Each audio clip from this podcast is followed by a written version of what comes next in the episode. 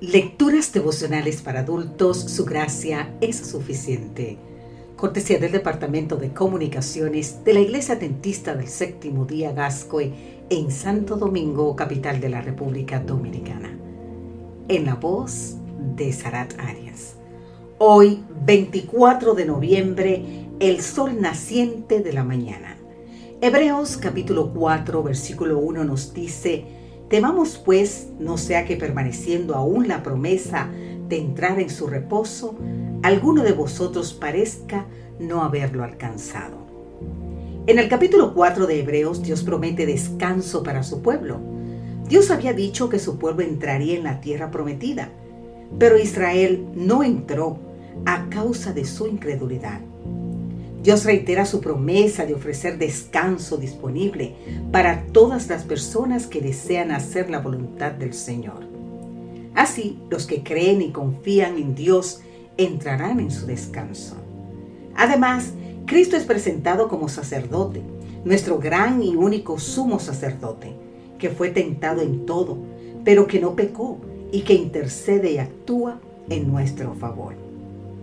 El 23 de junio del 2018, el mundo fue sorprendido por la noticia de un grupo de 13 jóvenes atrapados en la cueva Tan Luang al norte de Tailandia.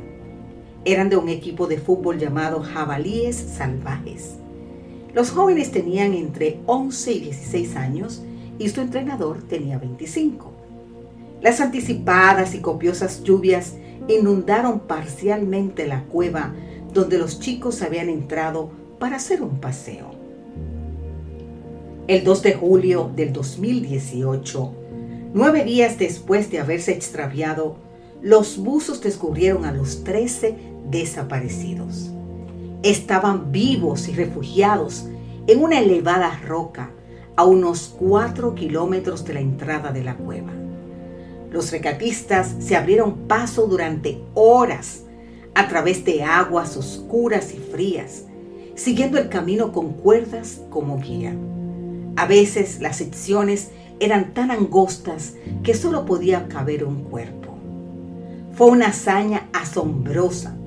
Después de dos agonizantes semanas, los niños fueron rescatados sanos y salvos.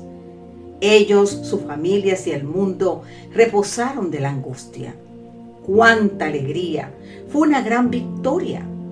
Sin embargo, a los niños les contaron que uno de los buzos, llamado Samán, que significa el sol naciente de la mañana, perdió su vida intentando rescatarlos mientras colocaba tanques de oxígeno a lo largo del camino inundado.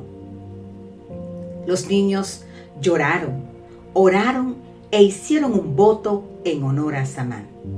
Y decía de la siguiente manera, o dice, seremos buenas personas para honrar al que murió por nosotros. Así como aquellos niños, nosotros también estamos en la cueva del pecado con destino de muerte. Pero gracias a Jesús, el sol de justicia, que dio su vida por nosotros, Pronto entraremos en el reposo parcial ahora y completo en su venida. Honrando al que nos rescató, debemos ahora vivir rescatando a otros.